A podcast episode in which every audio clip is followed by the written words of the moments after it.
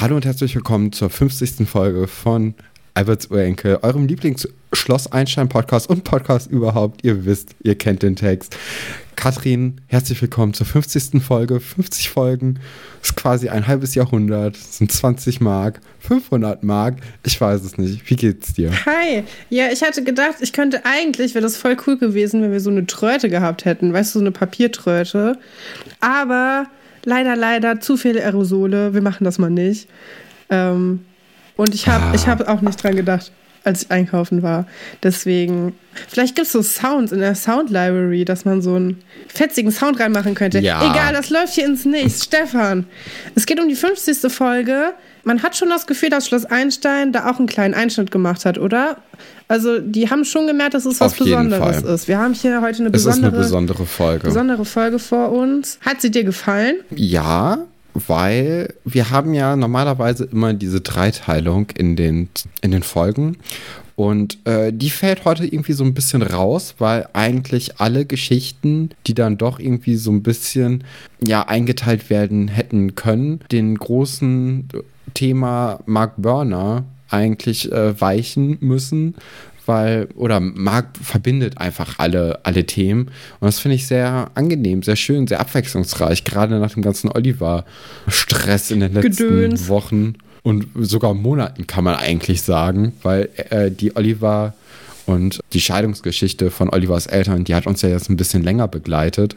Deswegen fand ich das eigentlich sehr schön, heute Marc so ein bisschen durch die Folge zu gehen. Wie fandest du es denn? Ja, ich fand's auch schön, aber ich kann mir, also ich habe echt ein Problem mit Mitleid so in, in Fernsehserien. Ich kann nicht gut Sachen gucken, wo ich Mitleid mit Leuten habe, weil das einfach, es schmerzt einfach viel zu sehr. Ist das so ein Küchenmoment? Es ist ein Küchenmoment. Ich weiß gar nicht, ob du das in diesem Podcast schon erzählt hast. Ihr habt es auf jeden Fall bei Auf ein Butterbier besprochen. Hab ich. Du hast, ja, du hast gesagt, dass immer, wenn es unangenehm wird, du in die Küche fließt. Und da fand ich es ganz süß, weil du nicht gesagt hast, dass ich das auch mache und quasi keine Familiensache draus gemacht hast. Aber das können wir jetzt hier mal offenlegen. Ich meine, das ist die 50. Folge. Wir haben schon viel zusammen erlebt. Ja. Dass, dass Stefan und ich uns auch mal gerne in der Küche treffen, wenn wir bei unseren Eltern sind. Wenn, falls mal ein peinlicher oder unangenehmer Moment passiert oder mal ein bisschen weinen muss läuft. im Fernsehen, dann sind wir Achso, bei Wein? Bei- Bei, Wein habe ich das noch nicht gemacht. Bei Wein gehe ich auch nicht in die Küche. Aber vor allem ich bei find das eher, Fremdscham. wenn unangenehme Ja. Sachen sind. Ja, Wenn irgendwie irgendwas passiert und ich mich unwohl fühle, dann äh, äh, ist auf einmal irgendwie ganz, ganz wichtig, was in der Küche zu holen. Und dann kann man ja leider nicht zugucken, was gerade passiert. vor allem ist es immer so eine bestimmte Ecke, in die man in der Küche geht. Also wir haben eine offene Küche, man kann auch den Fernseher komplett immer Mhm. Die noch Ecke der hören. Schande. Du, also du kriegst halt, du verpasst halt nicht mal was und du setzt, gehst dann einfach in die Ecke, da wo die Kaffeemaschine ist und ja, musst du so ein bisschen drin rumrödeln. Das ist ja ganz interessant. Ich weiß nicht, das kann man bestimmt auch mit irgendwas äh, diagnostizieren. Das ist, äh, für mich klingt das nicht gesund. Ich weiß es nicht. Nee, wahrscheinlich Eine nicht. Verdrängungsstrategie ist es auf jeden Fall. So schlimm war es diesmal nicht, aber mir hat Marc halt schon ziemlich doll leid getan. Und wir merken ja, also am Ende der Folge trifft Marc ja auf eine jugendliche Gang. Das heißt, es folgen jetzt ganz viele Folgen, die so unangenehm werden, weil man halt weiß, dass er in sein Nee. Ich, Verderben ich fand zum. Glück nicht unangenehm. Ich fand, nee, das möchte ich nachher sagen, wenn wir über die Gang reden, weil ich fand es, wir kommen nachher dazu. Ja, möchtest du- Sollen wir da einfach in die Folge reinspringen jetzt, nee, ich direkt möchte, am Anfang? möchte noch kurz, bevor wir beginnen, ähm, sagen, dass wir heute weder Zitate raten machen, noch Uta hilft, sondern wir haben was Besonderes. Das stimmt. Wir haben ein 50 Ja. reguläre Folgen-Special. Und zwar haben wir einen Brief bekommen von einem lieben Zuhörer, dem Olli, den kennen wir ja schon, der hat oft sehr kluge Dinge zu sagen. Und Ja, eigentlich immer. Eigentlich also das nur- haben wir ja jetzt schon. ja, ein, Also genau. das ist das Lexikon von uns. Und der das ist unser Tom. Und genau. Und der hat uns äh, heute einen Brief geschrieben und wir werden Auszüge daraus vorlesen, weil das ganz cool ist, weil er sich mit der Vergangenheit von Herr Dr. Wolfert und Frau Geilwitz beschäftigt hat. Und das ist, das ist ganz interessant und das kommt ans Ende der Folge. Genau. Am Anfang, ja, möchte Mark, also wir, wir beginnen jetzt einfach, würde ich sagen.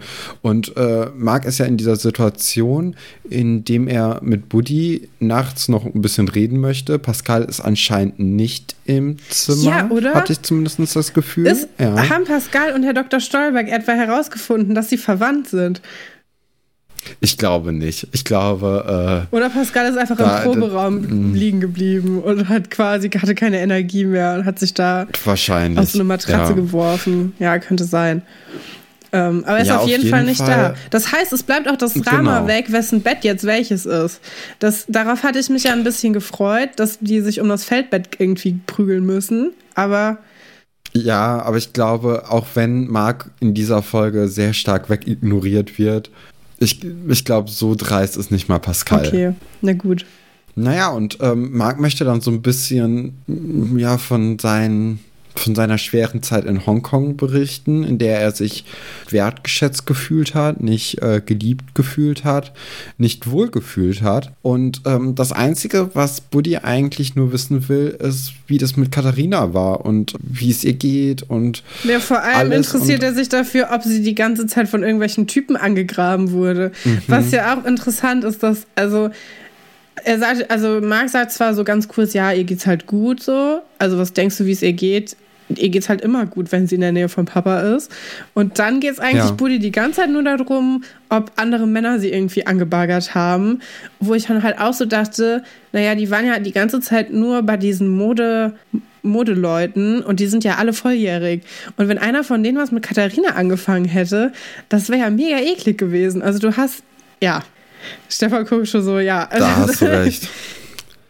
Ja, ja, aber also mehr möchte eigentlich äh, Buddy nicht wissen. Mark würde eigentlich, das finde ich sehr interessant. Also er, er sucht ja richtig das Gespräch, um über seinen Vater zu reden und auch um zu hinterfragen, oder beziehungsweise er fragt ja auch Buddy, ob er dann nicht auch an seiner Stelle geflüchtet wäre vor der Situation, ja. weil ähm, weil er sich einfach nicht wohlgefühlt hat da in Hongkong, gerade wenn sein Vater mal wieder keine Zeit für ihn hat.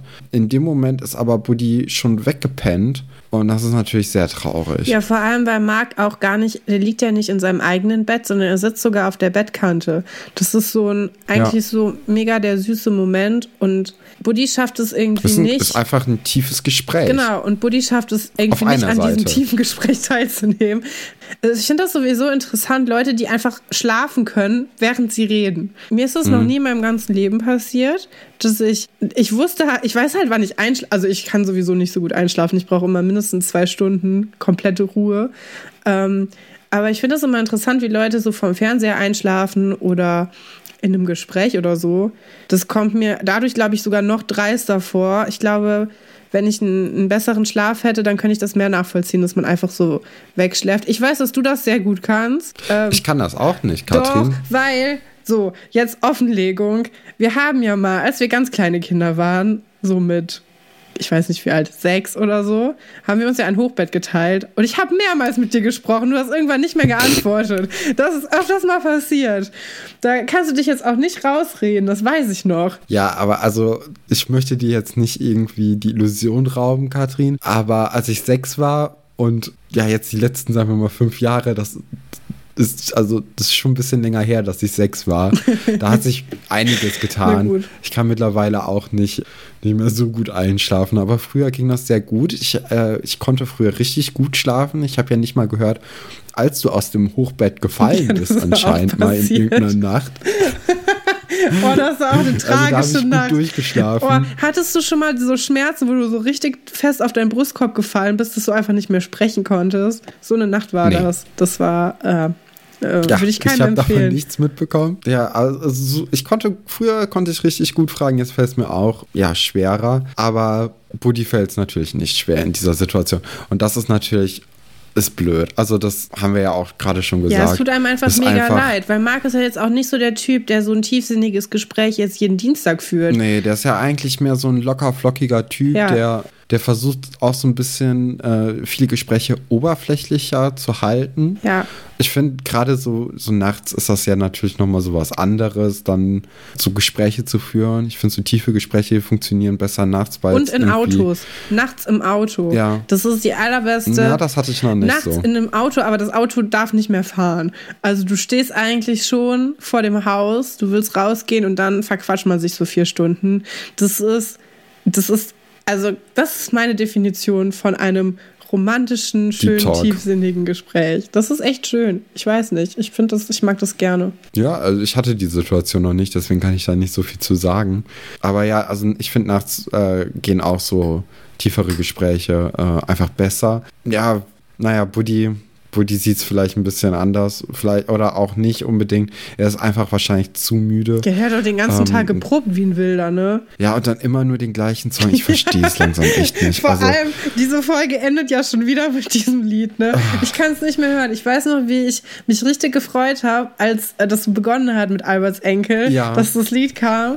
Und jetzt hören wir das ja bestimmt schon seit fünf Folgen jedes Mal vollständig auch. Also es ist ja nicht so, dass. hat jemand mal einen Counter oder so Ja, gemacht? Ich weiß wie oft das gespielt wurde, weil es nervt langsam. Also ein bisschen Variation. Da fand ich die Arno-Version eigentlich echt eine gute Sache. Dann nochmal Shoutouts an Arno, weil ich, ich kann verstehen, dass er den Song irgendwann geklaut hat und anders gemacht hat. Es ist einfach irgendwann nur noch nervig. Äh, meine Meinung zumindestens.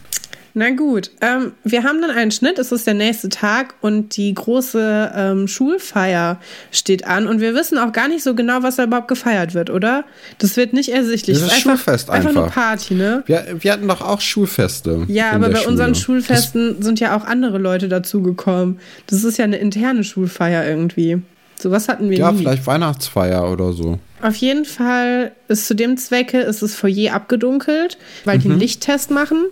Und es ist auch übrigens ein neuer Schauspieler, den haben wir noch nie gesehen. Der Typ, der den Lichttest macht. Und der ist mir auch danach nie wieder aufgefallen. Ist ganz interessant. Hat er wohl nicht so gut den Lichttest gemacht. Nee, ich fand, der war eigentlich ganz süß. So, und dann haben wir Kai. Das ist ja, Kai ist ja mein, mein Lieblingsstatist. Kai wühlt in, in so einer Box rum mit so Dekorationsmaterialien, kann aber nichts sehen, weil es halt dunkel ist. Und dann kommt Oliver ihm zu Hilfe und möchte dann eine Lampe irgendwie einschrauben, glaube ich. Also er geht, steigt auf jeden Fall auf eine Leiter, die ist über dieser Box. genau. Und dann sagt Kai, für dich und Nadine kann es doch nicht dunkel genug sein.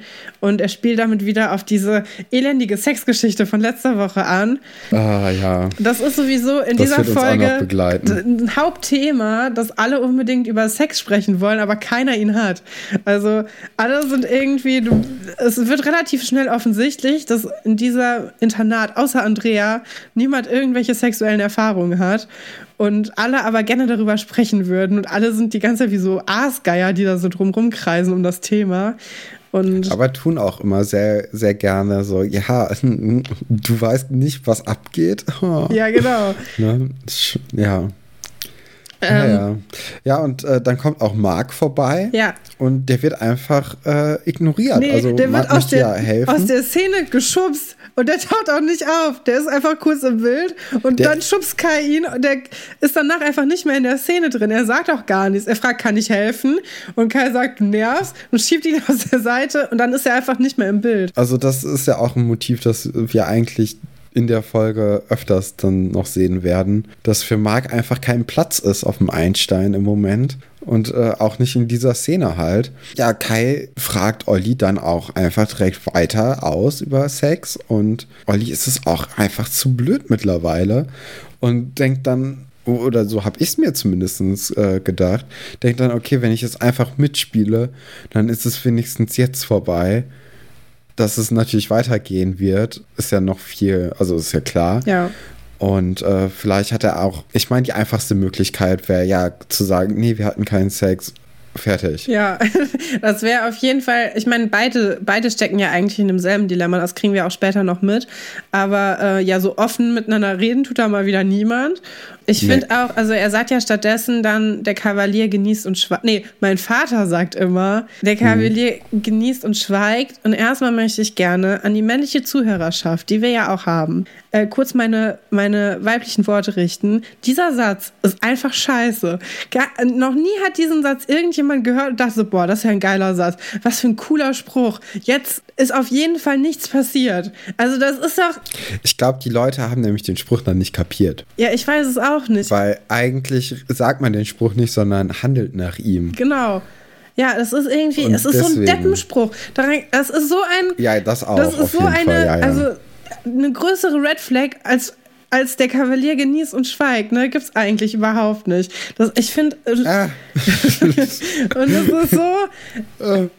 Naja, okay. Ich glaube schon, Katrin. Ich glaube, da ähm, steigerst du. Ist, ist, also, natürlich ist ein Scheißspruch, aber ich glaube, es gibt schlimmere Eigenschaften als diesen Spruch. Ja, aber ich mag diesen Spruch wirklich gar nicht. Ich finde, und ich möchte jetzt hier meine. Ja, das kam ja jetzt auch raus, Katrin. okay. das, äh, genau. Und danach sind wir dann nämlich bei Guppi im Büro, weil Herr Dr. Stolberg hat als einzige Person mitbekommen, dass es komisch ist, dass Marc einfach so vor dem eigentlichen Termin zurückkommt aus Einstein und somit natürlich auch kein Schulfrei mehr hat, was er irgendwie aus der Regel herausbekommen ja. hat, damit er seinen Vater besuchen kann.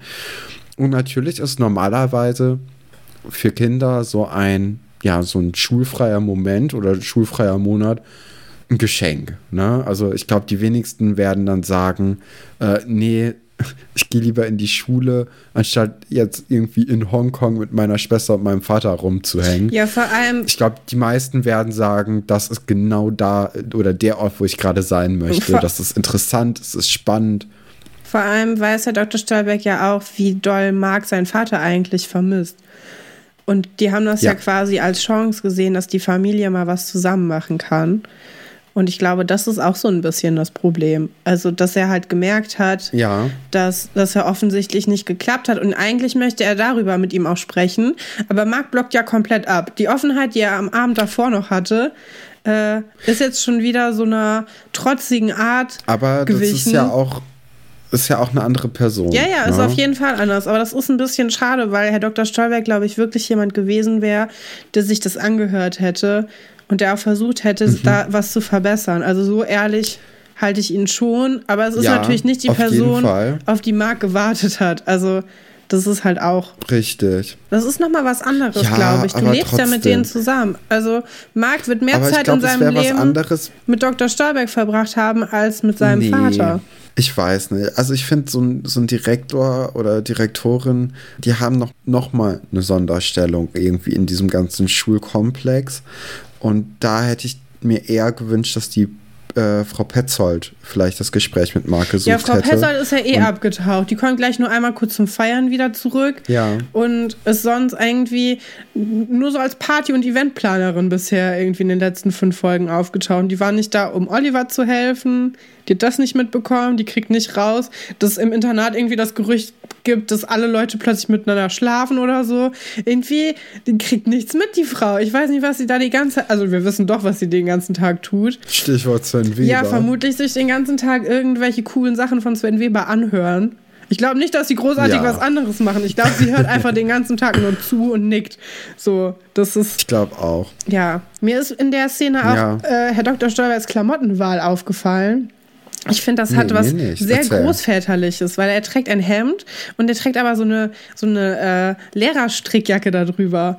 Und er sieht sehr pädagogisch oh, aus. Stimmt. Ja. ja. Das äh, hat mich ja, ein bisschen gefreut, weil ich weiß nicht, ich finde Herr Dr. Stolberg, bevor wir jetzt nochmal mit diesem Rewatch angefangen haben, fand ich den immer so super drollig und so super, super, super lieb. Ähm, wir haben ja in den letzten Folgen schon drüber gesprochen, dass sich da meine Meinung auch ein bisschen geändert hat zwischendurch. Mhm. Aber heute war ich wieder total begeistert von ihm ihm und ich finde, das hat sich auch in seiner Kleidung wieder gespiegelt. Das ist irgendwie sowas Drolliges. Ja, ja doch, also ähm, Herr Dr. Schauberg ist ja eigentlich dann immer ganz gut, wenn es halt um so Probleme von den Kindern geht. Nur halt nicht, wenn es um Probleme von seinem eigenen Kind geht. Ja, okay. Geht. Aber es hat auch was der, anderes. Ne? Ähm, ja, genau. Aber also sonst ist er ja mehr Pädagoge als Lehrer fast schon, würde ich sagen. Also er ist ja eigentlich so ein bisschen die gute Seele des Schlosses, oft. Aber wahrscheinlich. Naja, die gute Seele des Schlosses ist ja Herr Pasulke. Da kann man jetzt nicht drüber das streiten. Stimmt. Das ja, ist, ähm, okay. ich glaube, auch für jeden Menschen ersichtlich. sogar wenn du äh, Schloss Einstein Erfurt mich, guckst, ja. Äh, ist er die gute Seele des Schlosses. Also ja, das stimmt. Beziehungsweise. Da habe ich Quatsch erzählt. Ja. ja. aber dann verplappert sich ja Mark auch fast. Ne? Also er lässt ja durchblicken, dass sein Vater keine Zeit für ihn hatte.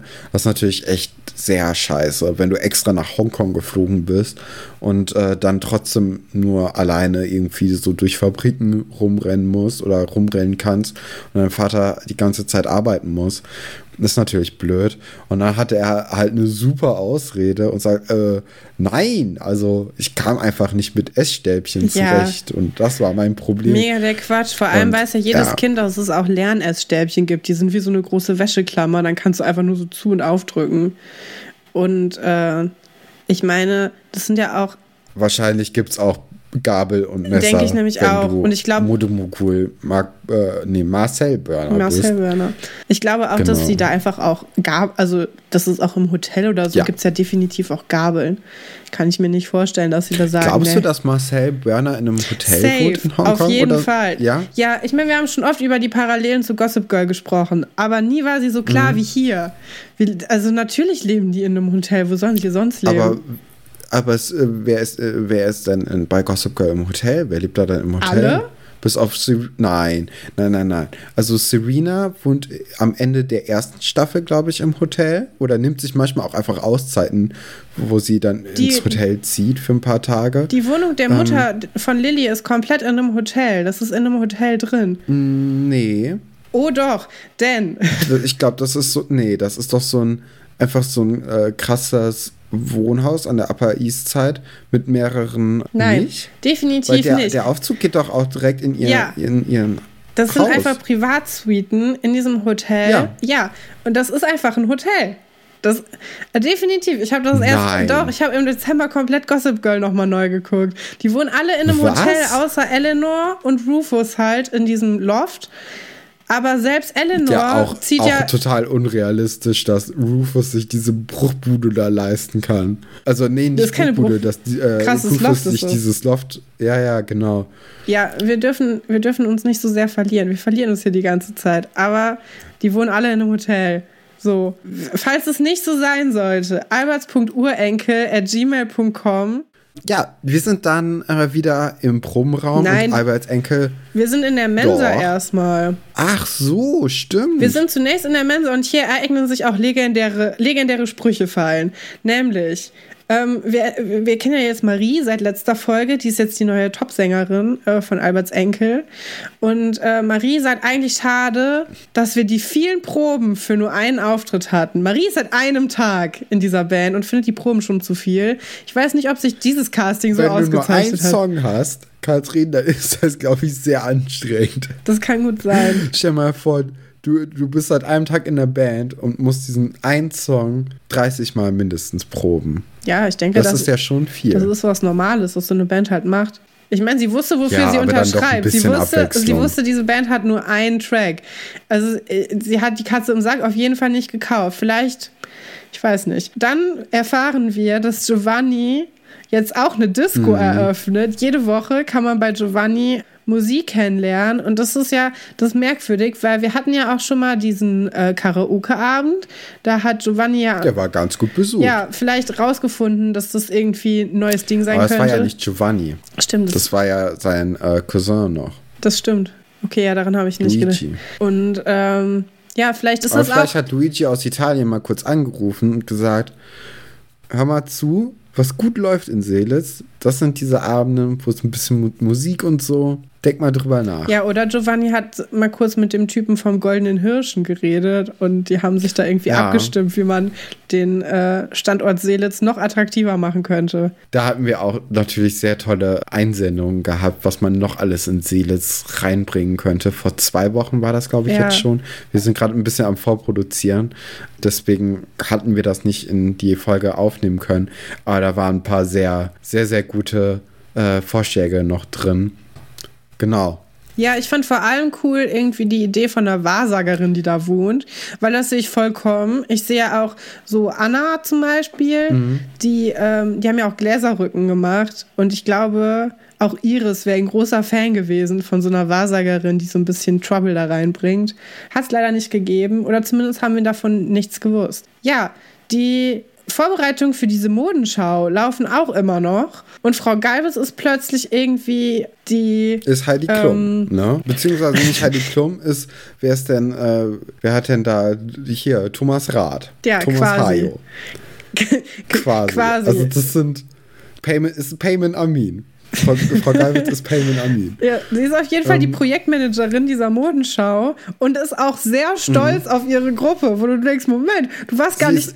Nein, nein, sie ist sehr, sehr zufrieden. Ja, und genau so äh, habe ich es mir vorgestellt, sagt sie auch. Mhm. Wo du denkst, also ich weiß nicht, wie viel wie Input du da reingegeben hast, aber erstmal ist es nicht viel, was wir am Ende ja auch sehen würden. Ich war sehr enttäuscht von der Modenschau, muss ich jetzt auch schon mal sagen. Und ich finde auch, dass es nicht viel Übung bedarf, diese Choreografie, die die da gemacht haben. Außerdem mag ich den Song okay, nicht, den die da runtergelegt haben. nee, also ich verstehe schon. Aber die haben halt so ein bisschen so ein paar Tanzschritte eingeübt, aber die kommen doch auch eher von Nadine, wenn ich mich nicht täusche. Ja, ich Oder? glaube, Frau Galwitz hat nur so irgendwie so den, den letzten Feinschliffblick. Was ich dich auch fragen wollte, äh, es kommt ja jetzt gleich zu der Diskussion, dass am Ende ein Tango fehlt. Hattest du mhm. das Gefühl, am, Ende mich, woher das kommt. Am, Ende dieser, am Ende dieser Show fehlt noch ein Tango, weil wir hatten nee, ja gesehen, dass Frau Galwitz diese Zeichnung gemacht hat, wie sie sich diese Modenschau modisch vorstellt. Das hatte noch, äh, da, da gab es noch den Sinn mit dem Tango, weil es war alles so spanisch angehauchte Mode. Wenn wir jetzt aber okay. gegen Ende der Folge kommen und sehen, was die tatsächlich für Mode äh, gebastelt haben, sind wir vollkommen weg von nee, diesem spanischen Thema und mehr so im Thema irgendwie Besuch aus dem All oder so. Ja, ich habe mich an das fliegende Klassenzimmer erinnert gefühlt, an die Endaufführung. Ja wo die ins All fliegen quasi. Weil, also das hat, nee, da, also da fehlte kein Tango. Da, da haben die irgendwie, haben die äh, daneben gegriffen, würde ich sagen. Ja, und ich finde auch nicht, dass ein, ein Mann oder ein Junge, wie sie es nennen, äh, gefehlt hat für diese Choreografie. Ja, also Komparse neu, ne? Da muss man jetzt auch mal klar dich ansprechen, Komparse 9. Hat, also finde ich nicht. Also dich hat da gerade niemand gefragt ob das zwei Mädchen nicht machen können. Was mir aber aufgefallen ist und was ich krass fand, waren die Schuhe von Ira. Hast du auf die Schuhe von die Ira Die Schuhe geachtet? von Ira haben mich so glücklich gemacht, denn Ira trägt die krassesten Plateauschuhe, die wir auf Schloss Einstein bis jetzt ja. gesehen haben. Es sind nicht direkt Buffalos. Und ich glaube auch sehen werden. Ja, es sind nicht direkt Buffalos, aber es geht schon in die Richtung und sie waren richtig cool. Die hatten auch eine weiße Sohle, was auch irgendwie geil mhm. ist. Ich weiß nicht, das äh, kommt ja jetzt alles wieder und ähm, nennt mich Trendopfer, aber ich fand es richtig gut. Ich auch, also muss ich sagen. Kommen die wieder, wirklich? Ja, klar. Buffalos schon seit zwei Jahren. Habe ich nicht mitbekommen. Gut. Ja, und dann äh, geht es aber ja dann doch um den Tango und Frau Geiwitz kennt da jemanden, der Tango äh, tanzen könnte. Und alle sind so ein bisschen, okay, wer könnte es sein? Und Ira stichelt natürlich wieder mal Nadine äh, wegen Olli und äh, der ganzen Sexgeschichte. Ja, weil, äh, weil ja. Nadine sie fragt, ob sie den Reißverschluss zumachen kann und sie sagt, soll ich nicht lieber Oliver fragen? Hihihi. Der kann das doch jetzt ja. bestimmt, äh, bestimmt total gut mit dem Reißverschluss, wo ich denke, naja, ich hoffe, ich hoffe, er kann das gut mit den Reißverschlüssen, weil er hat bestimmt auch mal eine Hose angezogen in seinem Leben. Also ich weiß nicht, ja. wie Iras Verständnis, also natürlich versucht Ira wieder mit allen Mitteln das Thema auf dieses Sexthema zu bringen, weil sie offensichtlich selber keinen hat und sich das irgendwie von jemand anderem da holen muss. Und es, mich, selbst mich hat es schon genervt und ich musste das nur äh, 20 Minuten hören. Aber stell dir mal vor, du bist irgendwie so ein armes Kind und 13 Jahre alt, muss dich die ganze Zeit vor deinen Freunden rechtfertigen dass du mit deinem Freund irgendwie noch gerade erstmal ausprobieren musst, was das für dich überhaupt ist alles. Also sie sind ja auch noch gar nicht so lange zusammen. Ja, das, so ist es. Und dann, also in der nächsten Szene passiert ja das Gleiche, nur mit Oliver und den anderen Jungen. Ja, und zwar und, alle Jungs ähm, des Internats auf einem Fleck, wo du dich auffragst. Ja. Bei den Märchen hat man ja noch verstanden, wieso die gerade alle zusammenhocken. Aber die Jungs chillen einfach alle so random am Kohleautomat und machen alle auch gar nichts. Die hängen da ja einfach alle nur rum.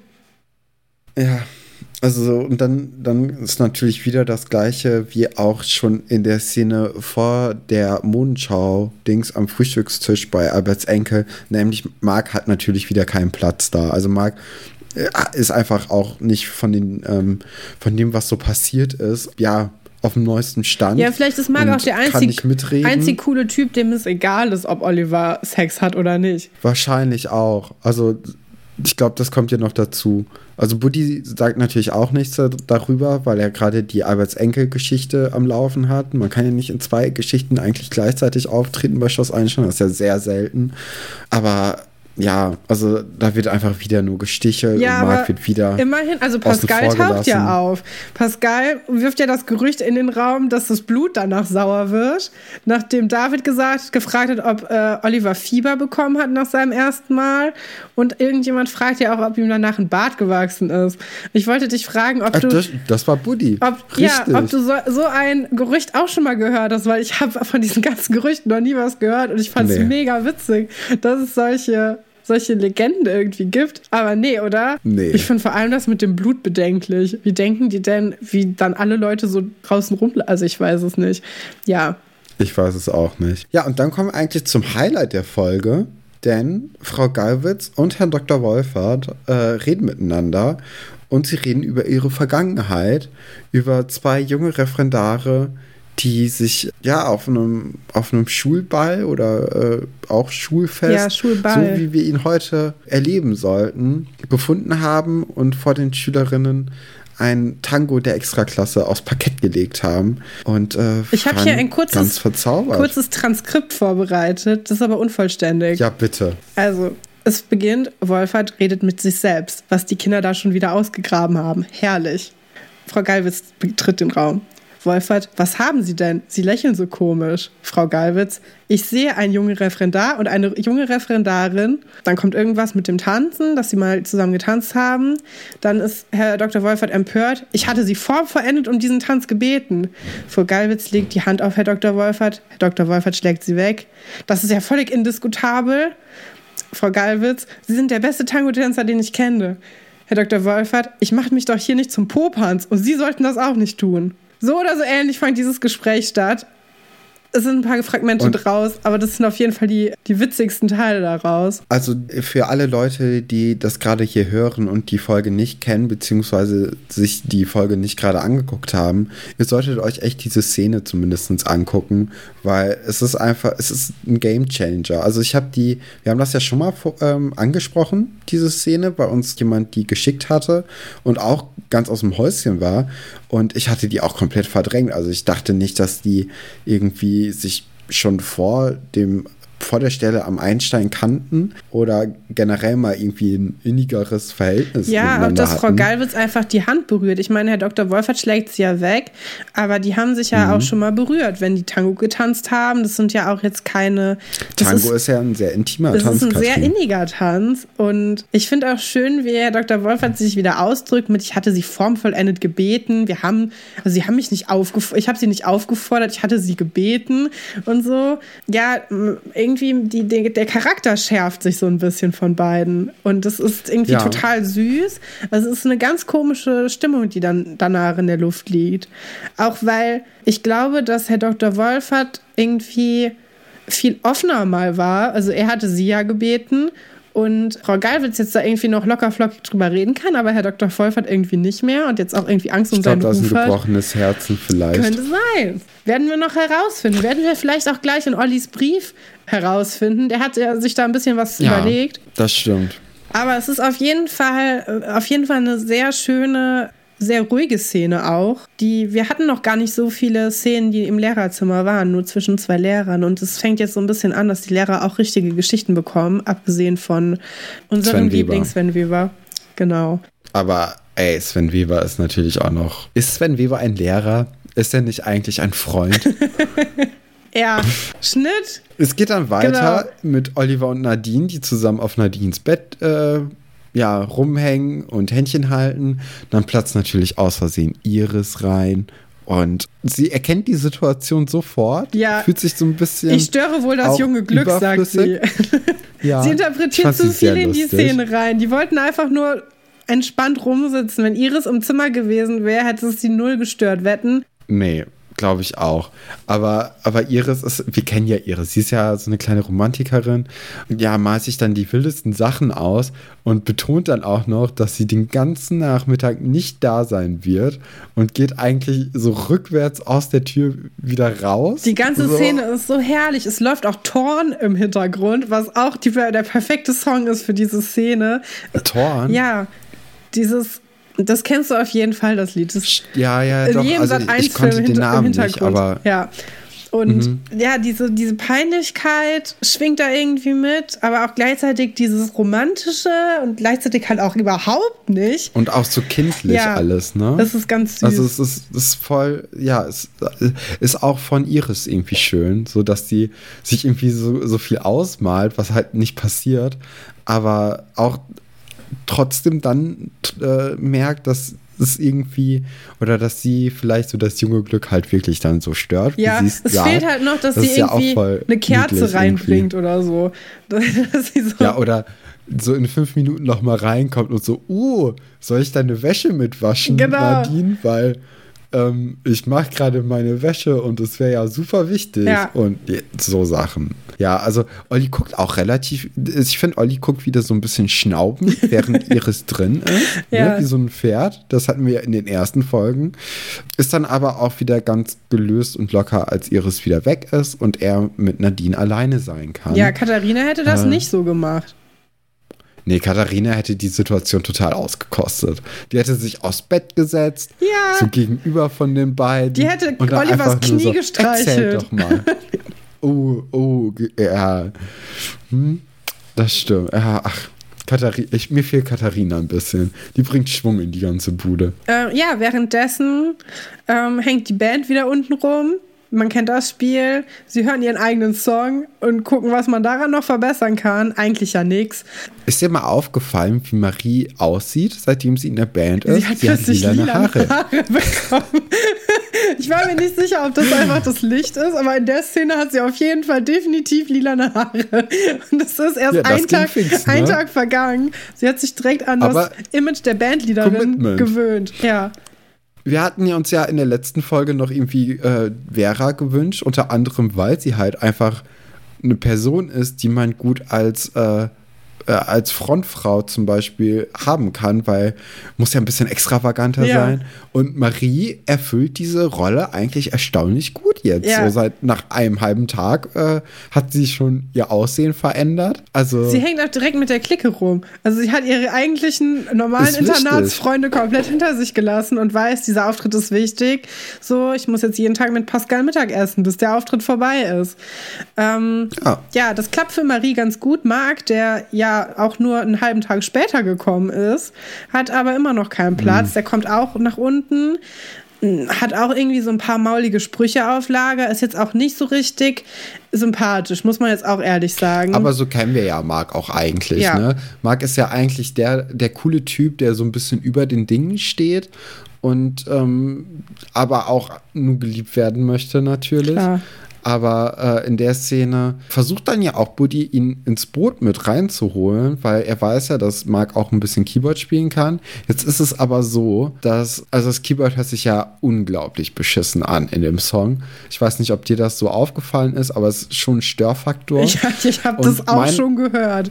Das, danke ja, der Nachfrage, auch wenn ich nicht so ein großer Musikfan bin wie du. Ich habe schon gehört, dass da jemand einfach wahllos auf dem Klavier rumspielt. Nee, das ja nicht. Nein, er, weil ich fand, dass die, die, die Einstellungen von dem Keyboard waren einfach die, die falsch waren.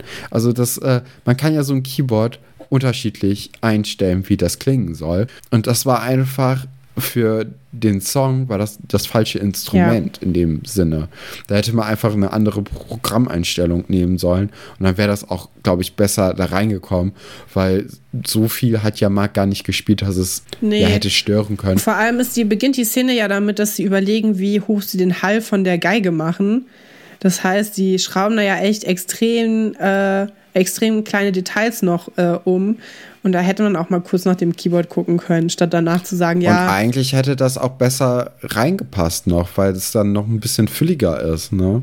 Als nur eine Gitarre und eine Geige. Ist vielleicht noch so ein bisschen mehr. Ja, ein Keyboard fehlt dem Song auf jeden Fall mehr als eine Geige.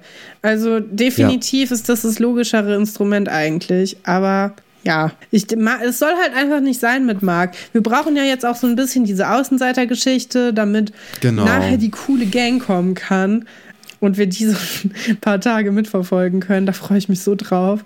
Ich habe so viel zu erzählen zu dieser Gang. Ich auch. Ja, also Pascal wirft dann Marc so ein bisschen raus, sagt so, jo, wir können gerne mit dir proben, aber lass das mal nicht irgendwie drei Stunden vor unserem Auftritt machen, sondern Ist morgen. Finde ich okay. Ist fair. Moderiert er auch eigentlich ziemlich gut, Pascal. Ne? Also wir mögen ihn ja selten. Aber in der Szene hat er es eigentlich ganz gut angesprochen und ähm, kann man ihm jetzt keinen Vorwurf machen. Ist aber trotzdem einfach bei Marc nicht gut angekommen. Aber das hat ja auch eher den Grund, dass er schon den ganzen Tag eigentlich weggeschickt wurde. Und ähm, jetzt so normalerweise würde auch Marc nicht so austicken, wenn Pascal sagt, lass das mal morgen machen, heute nicht. Ja, so, zurück im Headquarter läuft inzwischen der Titanic-Soundtrack. Ah, ähm, ja, habe ich auch geschrieben. Ich kenne tatsächlich jemanden, der sein erstes Mal zu dem Titanic-Soundtrack hatte. Und das finde ich, find ich sehr bedenklich auf eine Art. Das, und ähm, ich, ich finde es grandios. Ich finde aber, ich finde es auch irgendwie schön. Und man hat ja auch im Hintergrund hängt ja auch dieses Bild von Titanic. Das heißt, Nadine scheint wirklich ein großer Fan zu sein von dem ganzen, äh, ganzen Paket. Und ähm, ich spüre auch so ein bisschen sexuelle Spannung auf diesem Bett. Die haben erstaunlich viele ähm, Stellungswechsel auch. Die sitzen erst, dann liegen sie irgendwie zusammen auf dem Bett. Also sie Mit dem Arm um die Schulter. Ja, positionieren sich schon um. Und man hat das Gefühl, es liegt irgendwas in der Luft, aber vielleicht ist es auch nur Ehrlichkeit. Ja, und sie reden jetzt auch mal genau. offener über die Situation. Ne? Also das muss man ja auch sagen, dass sie jetzt äh, offen und ehrlich sind und äh, darüber äh, reden, wie das für sie persönlich ist, weil der Druck von den anderen ist ja schon enorm eigentlich so in den letzten oder in der letzten Folge gewesen, weil alle ja eigentlich davon ausgehen, dass die schon miteinander geschlafen haben und beide es nicht richtig gestellt haben, sondern einfach sich so ein bisschen halb weggeduckt haben und gesagt haben, oh, will ich jetzt nicht drüber reden, was natürlich auch irgendwie für die anderen Kinder dann so ein, ein halbes Jahr ist. Ne? Ja, und ich mag aber, dass sie sich beide auch in diesem Druck nicht beugen und jetzt nicht irgendwie versuchen, mhm. da quasi ihre Lüge einfach wahrzumachen, indem sie jetzt darüber hinweggehen und das einfach schnell durchziehen, sondern halt beide merken, naja, ich will das eigentlich gerade noch gar nicht und es ist alles genauso gut, wie es ist und sicher auch gleich dann noch ein bisschen darüber lustig machen, was ich einen sehr schönen Paarmoment genau. finde. Wir müssen aber kurz noch, äh, normalerweise würde ich das, würden wir das jetzt einfach runter erzählen, ne? Aber parallel mhm. dazu sitzt Iris in der Schülerbar und das ist einfach so eine gute Szene, die muss kurz noch erzählt werden, denn, ja. denn Iris sitzt da, dann kommt Antje und fragt, meinst du, Nadine leiht mir ihre roten Schmetterlinge? Wo man sich gefragt hat, was sind ihre roten Schmetterlinge? Was soll das sein? Keine Ahnung. So, dann sitzt aber Iris da und verbringt ihren kompletten Tag damit, Kinderbuenos zu essen. Die sind alle aufgereiht auf dieser Lehne von dem Sessel. Und das ist ja wohl mal die beste Zeit, die jemals irgendein Charakter aus Schloss Einstein hatte.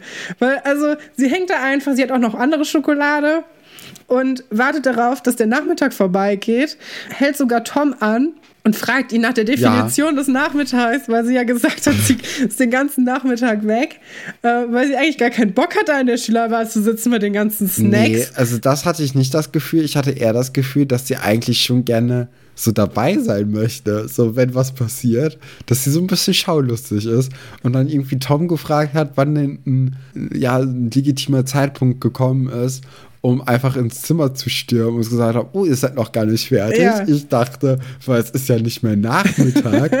äh, so Tom hat, ich habe so. mit Tom gesprochen und Tom hat gesagt, es ist okay, wenn ich reinkomme.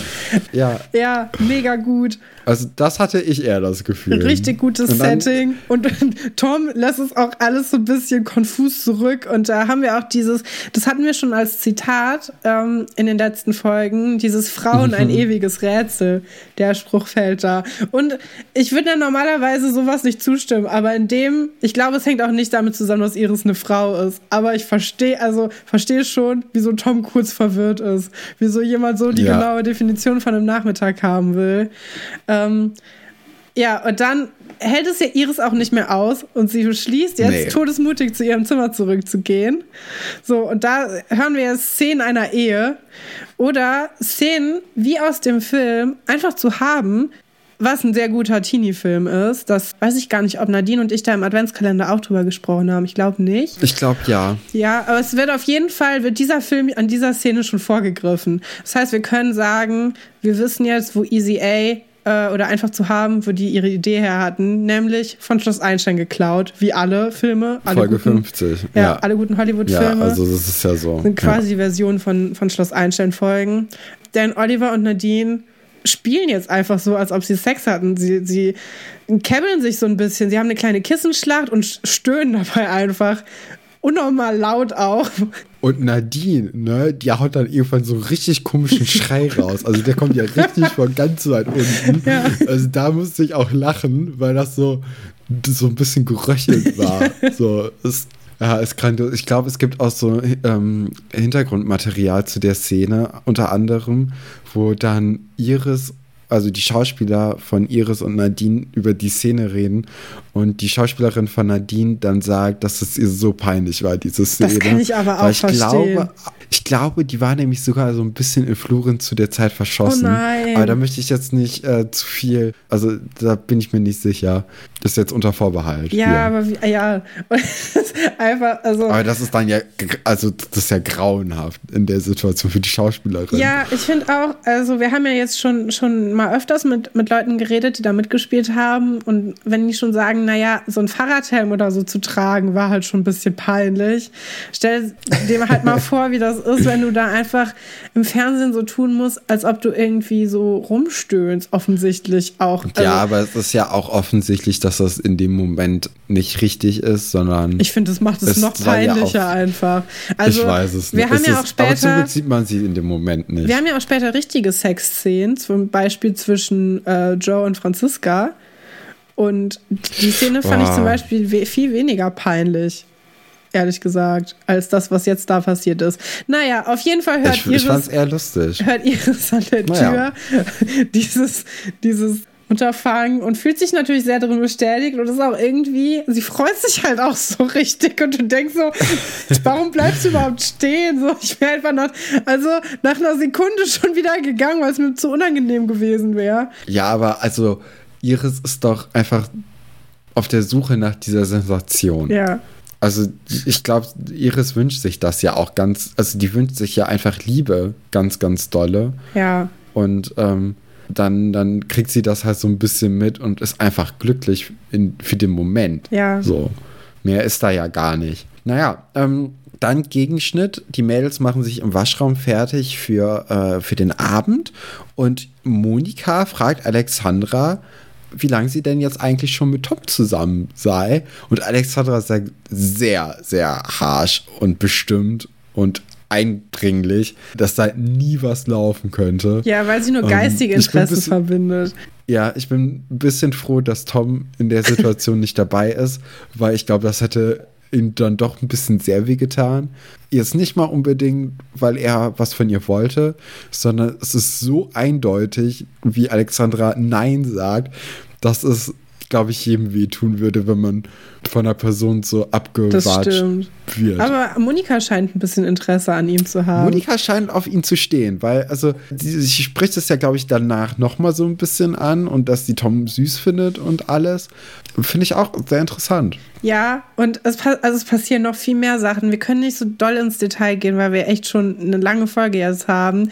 Aber Antje trägt ein T-Shirt von Katharina wo du auch denkst, naja, ja. Moment, wo kommt das denn jetzt her? Sagt dann, sagt nichts. Ich weiß, dass ich super aussehe. Oder, was ich einfach, das finde ich den besten Moment von Schloss Einstein bis jetzt, weil so bin ich auch. So volles Selbstbewusstsein und dann aber doch der Selbstzweifel, der wieder reinkickt, den man normalerweise hätte. Dann mhm. gibt es kurz ein Gespräch darüber, warum Männer sich nicht schminken und das ist eigentlich viel cooler, wer wenn.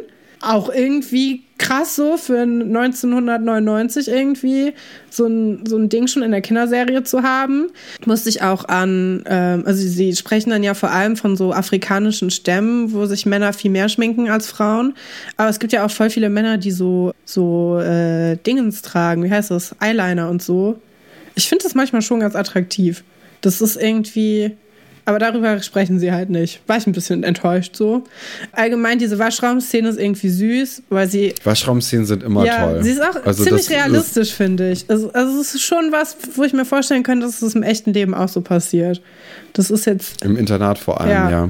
Und äh, die, die reden dann ja noch mal kurz darüber, wen denn die Frau Gallwitz irgendwie meinen könnte, welcher Junge denn tanzen kann, welcher Junge Tango tanzen Ja. kann. Und Iris wirft noch mal in diese Tanzdiskussion dann Buddy in den Hut rein. Und da dachte ich so, hä? Buddy musste vor 30 Folgen beigebracht kriegen von äh, Katharina, wie man, was weiß ich, ist das, war das Disco? Es war irgendwie so ein komischer Er Tanz. Also er hat ja. Tanzunterricht. Nee, und also da, ich weiß auch nicht, wie er Breakdancen soll, weil das sehe ich einfach bei Buddy nicht. Nach den Tanzschritten, die er mit Katharina unternommen hat. Aber es sind auch zwei unterschiedliche Stile, ne? Aber Tango Ja, traue du ich. merkst ja trotzdem, Ja. ob du dich bewegen kannst oder nicht. Tango traue ich ihm jetzt auch nicht so richtig zu. Wem ich aber Tango zutraue, ist Herr Dr. Wolfert und dieser Stoffschlange, die sie Mhm. zusammen im Keller irgendwie üben. Denn anscheinend hat Frau Galwitz mit ihrem, äh, mit ihrem Charme Herr Dr. Wolfert rumgekriegt. Und Klar. er schmiegt sich richtig doll an diese Schlange dran. Und also es ist einfach eine Oh ja. wahnwitzige, also eine wahnwitzige Szene. Er sieht richtig irre aus zwischendurch. Also es ist jetzt auch nicht so, dass du denkst, naja, die Schlange ist halt irgendwie die Frau und er ist der Mann, sondern die Schlange ist auch weiterhin die Schlange und er reitet damit so ein bisschen durch den Keller durch. Und Frau Galwitz unter, also äh, platzt halt so ein bisschen in die Szene rein, beobachtet ihn, geht dann nochmal hoch und kommt dann nochmal lauter, also kommt dann nochmal herunter und überrascht ihn und dann fangen die beiden an zu tanzen und dann gibt es halt einen Schnitt in das Schulfest und wo die beiden dann ihren Auftritt haben. Und da, für diesen spontanen Tango, sind die aber sehr gut durchgestylt, ne? Also die haben ja schon die richtigen Outfits dabei. Ja, Frau Geilwitz hat sowas ich irgendwie cool. 20er-Jahre-mäßiges an. So ein Charleston-Kleid und auch so ein Stirnband. Und Herr Dr. Wolfert sieht natürlich fesch aus wie immer. Und er hat Wir sehen Sven Weber auch mal endlich Ja! wieder. Ich habe mich gefreut. Ich, ich muss sagen, äh, ich habe ihn ja lange Zeit äh, belächelt. Ich finde ihn immer noch als Lehrer irgendwie blöd. Aber als Rolle in Schloss Einstein war ich richtig froh, dass ich ihn wiedersehen konnte. Was glaubst du, wie beleidigt ist Sven Weber, dass er nicht tanzen darf, dass Frau Geibitz nicht ihn gefragt hat? Ja, doch, sehr. Aber er ist ja auch, Katrin, er ist, er, er ist, er ist ja jetzt bei Frau Petzold. Ja, stimmt, der ist Und, vergeben. ähm, ja, okay, das ist natürlich, das ändert natürlich Sachen. Ja, weil ich glaube, er, er sieht dann sich schon so gefährlich ein, dass ähm, wenn er mit Frau Galwitz tanzen würde, dass er das schon seine Beziehung mit gefährden würde, weil wie soll denn Frau Galwitz ihm widerstehen Das können, stimmt wenn er natürlich. einmal das Tanzbein anfängt zu schwingen? Ja, und ich finde, also ich finde es total süß, was ihr, also es ist schon ein bisschen erotisch, was jetzt auch passiert mit dieser Rose, die dann den Mund auch wechselt von den beiden, also von Mhm. Frau Galwitz und Herr Dr. Wolfert. Und ich musste kurz an die Adams Family de denken und Morticia Adams. Oh. Die, die machen das natürlich noch mal drei Stufen, also 3000 Stufen eleganter eigentlich. Da können jetzt Herr Dr. Wolfert und Frau Geibitz nicht mithalten. Aber für so einen spontanen Auftritt bei einer Schulparty fand ich schon cool. Und ich glaube, wenn ich da Schüler gewesen wäre, hätte ich es mega gut gefunden. Äh, auch mal meinen steifen Ja, Lehrer Wäre so auf jeden zu Fall sehen. ein Thema gewesen. Ja. Ne? ja, genau. Also das lockert ja auch Herr Dr. Wolfert nochmal ordentlich auf. Ja. Ich- gefällt mir. Die Reihenfolge finde ich nur merkwürdig. Ich weiß, dass sie die Reihenfolge gemacht haben wegen dem Schnitt, dass die quasi vom Keller tanzen, dann in den Auftritt oben haben. Aber eigentlich sollte ja der Tango der Höhepunkt der Modenschau sein. Und jetzt kommt die Modenschau aber erst danach. Und die Modenschau hat nichts mit, mit ja, die, mit nichts zu tun Also- und selbst die Klamotten von dem Tanz sind nicht spanisch. Also irgendwie haben alle das Thema komplett verfehlt und das ist, also sie können halt Glück haben, dass es eine Schulveranstaltung ist und auch niemand sonst da ist, aber es macht halt keinen Sinn. Außer Giovanni. Ja, Giovanni. Giovanni. ist ja auch noch nachher da und macht ihm, tanzt dann auch noch mal mit Frau Gallwitz. Ja. Aber weird. Wer hat Ähm, Giovanni aber also- eingeladen? Ich weiß es nicht. Aber äh, bei der Mondschau ich finde, da hat es eigentlich schon vorher angefangen, schlecht zu werden. Und zwar eigentlich ab dem Moment, wo es, äh, wo die Modenschau geplant wurde, aber halt ohne Katharina Börner. Ja. Und das ist, das ist einfach, ein- ja. Sie hätte immerhin mal ihre Pläne faxen können, so. Dann hätten Ja. die anderen irgendwie Instruktionen gehabt. Aber so ist es einfach nur ein kompletter Dann wäre es Reinfall. auch gut geworden. Ja, allein diese Perücken, so- ne? Die Perücken haben mich echt fertig gemacht. Vor allem schon wieder die Perücke von Iris. Ich weiß nicht, was Paula Birnbaum dem Team getan hat, dass sie immer mit den hässlichen Frisuren rumlaufen muss. Das tut mir so leid für das arme Kind, aber die hat ja schon wieder die hässlichste Perücke, die so aussieht, als ob das irgendwie. Ich dachte die ganze Zeit, das wäre vielleicht eine Tomatenperücke, weil die so, die war so ganz eng am Oh. Kopf und war so grün auch oben. Sah ein bisschen aus wie eine Tomate. Weiß ich nicht. So. Das tut mir auch leid. Ja. Naja, Oliver ist hier auf jeden Fall stolz auf Nadine, was auch ein ganz süßer Moment ist. Ja, Marc versucht dann die, äh, die Ira zu einem Tanz aufzufordern und Ira hat leider keine Lust, zumindest mit Marc zu tanzen. Und Marc, äh, das ist dann einfach zu viel für Das ihn. Also viel. der geht dann einfach, der geht dann einfach und äh, man sieht ihn dann auch, wie der dann auf irgendeinem Spielplatz oder so rumgeht und richtig flucht. Der hat auch so einen Stock in der. Hand. Und äh, er, er sieht auch ein bisschen süß aus, finde ich, wie er da so, so schmollt. Ja, und seine Locken wippen so im Wind und du denkst so, naja, armer kleiner Junge so, aber mehr halt auch nicht. Und äh, ja, dann kommt er in die Fänge der Drive-In McDonalds Gang. Weil, Ja, was, was kann man auf dem Dorf machen, wenn einem langweilig ist? Zu McDonalds fahren. Ist eine logische und man Konsequenz. fährt Motorrad. Ja. Ja. So, Also eigentlich, äh, so machen wir uns nichts vor, eigentlich würden die äh, Jugendlichen da McDonalds essen und saufen oder kiffen oder Ja. irgendwie sowas. wenigstens Wahrscheinlich, rauchen. aber das kannst du halt, ja, rauchen auch.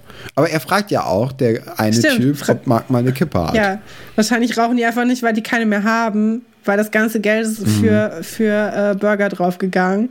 Äh, also, die- also die Burger sind tatsächlich da. Es ist jetzt nicht so, dass ich mir Ja, das ausgedacht habe. Pommes von Ja, McDonalds. also weil sie haben offensichtlich McDonalds essen und ich finde es einfach, das, äh, Das eigentlich das Einzige, was fehlt, ist halt die Bushaltestelle, wo die drin sitzen. Weil ich finde, sowas hat ja, aber auf so einem Spielplatz ist auch okay. ja, hat man auf jeden Fall viel auf Spielplätzen oder McDonalds, äh, äh, nicht McDonalds oder äh, Bushaltestellen, gemacht. Ja. D- Wie die reden, Ich ist dann irgendwie eine Musikbox, ein Radio oder so, Ja. finde ich. Ein CD-Player. Boombox. Boom, ja. Ja, Ja, Boombox. früher war das eine stimmt. Boombox, heute so eine Bluetooth-Scheiße. So, aber früher so ein richtig dickes Boombox-Ding. Ja, Ghetto Blaster. Ghetto Blaster, ganz genau. So, die Jugendlichen sprechen dann auch irgendwie nicht so richtig, wie Jugendliche sprechen würden. Es tauchen Wörter wie neue Piste und voll die Härte auf, wo du denkst, naja, äh, hier hat man aber ganz schön in die Kiste gegriffen für irgendwelche Klischees. Aber wir sollen hier merken, dass es eine Bedrohung ist. Und ja, ist dann auch eine Bedrohung für Marc. Denn Marc ist in die verbotene Zone reingelaufen. Ich glaube nicht, dass die Gang ich schon grandios. vor Marc wusste, dass das eine verbotene Zone ist. Aber seitdem Marc drin ist, sind die Grenzen klar. Ist es. Also ich finde das grandios, weil also die, die rufen ihn ja echt zu sich mit, hey, hast du eine, äh, hast du eine Kippe kleiner? Und dann kommt er an und erteilt ihm dann sofort Platzverbot. so, was machst du hier? Warum bist du zu uns gekommen? Ja. Was soll das? Fand ich sehr süß. Es gibt ja einen, einen fiesen Rowdy und also den Anführer Ja. quasi, ein Mädchen und zwei Mitläufer. Das Mädchen ist Und übrigens die die, Mitläuf- Schwester von Laura Lass, von Katharina Börner. Ja, das ist, das wusste ich gar nicht. Das meintest du jetzt letztens Ja. und seitdem sehe ich es auch. Ja. Aber es ist ja, also es ist ja grandios. Genau, und dann wird Marc dann von den zwei Rowdy-Mitläufern so ein bisschen in die Mangel genommen. Ja, schon verprügelt. Also so würde ich es halt Nee nennen. noch, nee, noch nicht verprügelt. Also die, er, er, Marc wird ja an beiden Armen nur festgehalten. Ja, aber Also, ein bisschen so geschüttelt. Genau, Aber nicht, also er hat keine Schläge, keine Tritte und so abbekommen. Keine Brennnessel, kein Zwicker. Also da ist ja alles noch im. Okay. Also er wurde ja bisher nur angefasst. Ja. Am Arm. Ja, und dann gepackt. hört die Folge auf. Es ist ein krasser Cliffhanger. Ich würde sagen, das ist der erste Cliffhanger, wo ich wirklich dachte, oh Scheiße, was wird passieren? So. Weil ja. jetzt könnte alles passieren. Die könnten dem so über den Kopf rubbeln oder könnten sagen, na, lass mal gut sein. Der könnte aber halt auch mit einem blauen Auge wieder ins Internat zurückkommen oder halt gar nicht mehr ins Internat zurückkommen. Oder er, er lernt halt neue Freunde kennen und hat jetzt irgendwie coole Kumpels, mit denen er zu Meckes fahren kann. Könnte alles passieren, wissen wir nicht. Wir, wir können es auch nicht wissen. Nee. Aber ich bin auch sehr gespannt, wie es dann in Folge 51 weitergeht. Aber bevor wir dazu kommen, du hattest es schon vorhin im Intro ein bisschen angesprochen, dass wir nämlich eine Mail bekommen haben auf unserer E-Mail-Adresse alberts. Nee. Doch. albers.urenkel.gmx.de. Gmail. Gmail. Ja, Katrin, erzähl doch noch mal bitte die ganze E-Mail-Adresse. Du hast es besser drauf als ich. Wir brauchen einen Jingle für die E-Mail-Adresse. Die E-Mail-Adresse lautet alberts.urenkel.gmail.com. Richtig, sehr gut, Katrin. Das hast du schön aufgesagt. Da haben wir ja eine E-Mail vom Olli bekommen. Ja. Und der hat sich vor allem bei, also der hat sich vor allem für die Beziehung von Frau Galwitz und Herrn Dr. Wolfert interessiert. Und da werden wir jetzt mal ein bisschen was draus vorlesen. Ja, ich, ich wollte das so ein bisschen paraphrasieren, weil das ist wirklich eine sehr lange E-Mail und er hat auch geschrieben, wir müssen es nicht vorlesen. Aber ich finde es eigentlich sehr interessant und ich möchte das auch gerne. Es soll auf jeden Fall hier in der Folge stattfinden. Und er hat erstmal geschrieben, dass er eigentlich vorhatte, ähm, bis zur Folge 50 alle Erwachsenen-Szenen zu gucken, bis Folge 480. Aber er hat es leider nicht geschafft und wir sind zu schnell gewesen. Wer hätte das gedacht? Ja, aber die Frage, die ja halt immer wieder so aufgetaucht ist, war, ob die Hochzeit am Ende aus dem Nichts kam. Diese These hatten wir ja schon sehr oft angesprochen. Ja. Vor allem in den ersten Folgen haben wir da sehr viel diskutiert. Und ähm, Olli ist immer der Meinung gewesen, dass äh, das nicht stimmt und dass man das auf jeden Fall nachweisen kann, dass da vorher schon was lief. Er sagt halt, in Folge 50 gibt es jetzt hier den ersten Diskussionspunkt. Der Aufhänger ist natürlich die Galwitz-Wolfer-Szene im Lehrerzimmer. Eine erste Frage, die sich mir schon immer gestellt hat, ist die nach dem Alter. Mit dem Alter ihrer Schauspieler passt es nicht ganz zusammen, dass sie als junge Referendare getanzt haben. Wölfchen ist in der Serie offiziell ziemlich genauso alt wie Ludwig Holburg. Er feiert in Staffel 2 seinen 45. Geburtstag. Das ist also Gesetz. Rebecca Fleming ist aber zehn Jahre älter. Also entweder ist Frau Galwitz einige Jahre jünger als sie oder sie meinte mit junge Referendarin eine Mitte 30-Jährige. Ich finde, mit Mitte 30 kann man auch noch, also je mehr ich auf Mitte 30 zu, zugehe, finde ich, dass man das auch schon auch noch als jung sagen könnte. Es geht weiter. An der Stelle stand ich kurz davor, das Bildungssystem der DDR näher zu recherchieren. Ich bin so froh, dass er es nicht gemacht hat, weil das wäre viel zu viel Mühe gewesen. Danach hätten wir nie wieder eine Folge machen können. Das wäre aber so die extra Meile gewesen, die ich erwartet hätte. Naja. Ich bin für mich ganz glücklich mit dem Gedanken, dass auch die Charaktere den Altersunterschied von zehn Jahren haben und Frau Galwitz eben etwas, erst etwas später beschlossen hat, Lehrerin zu werden. Ich sehe bei ihr aber keine abgebrochene Designausbildung, sondern einen Beginn in der Forschung. Als Philipp später um Folge 98 denkt, sie würde Schloss Einstein verlassen, fällt von Guppi die Info, dass sie dann wieder in die Forschung gehen würde.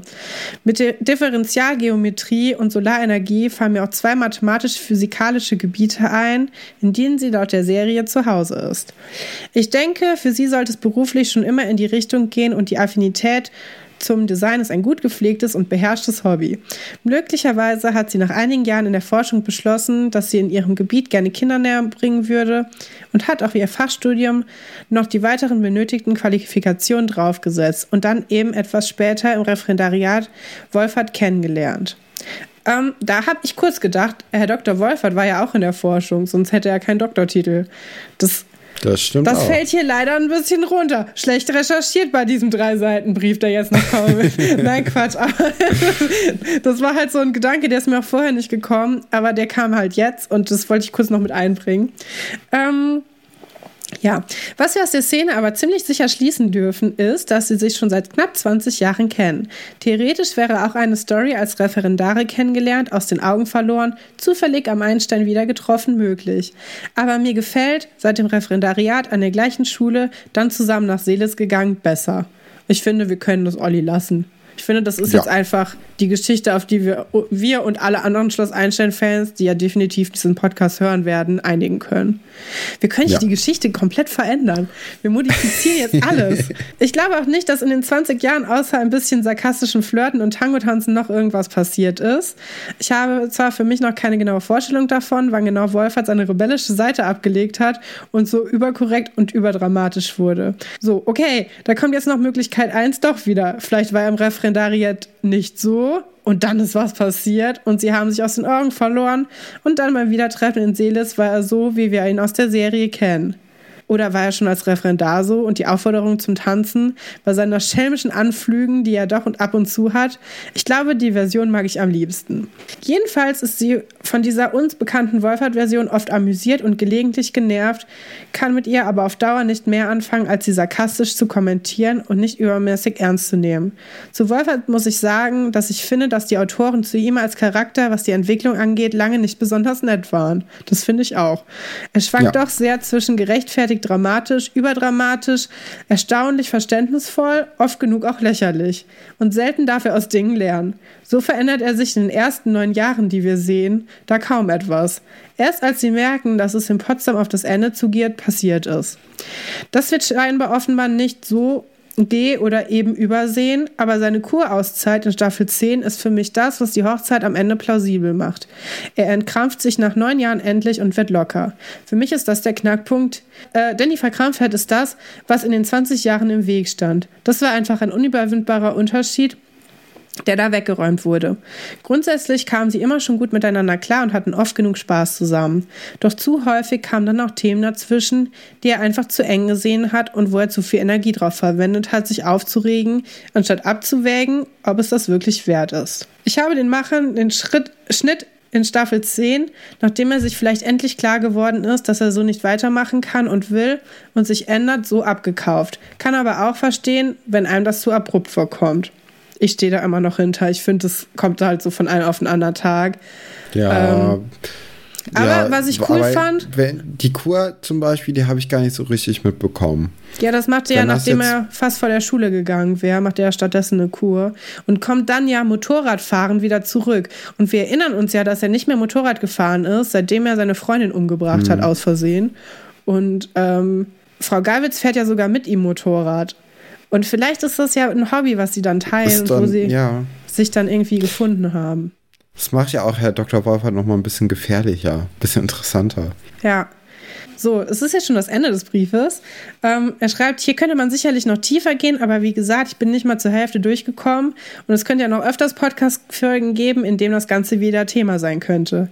Hoffentlich kann ich euch dann in knapp neun Jahren, oh Gott, wenn es auf die Folge zugeht, auch noch was dazu schreiben.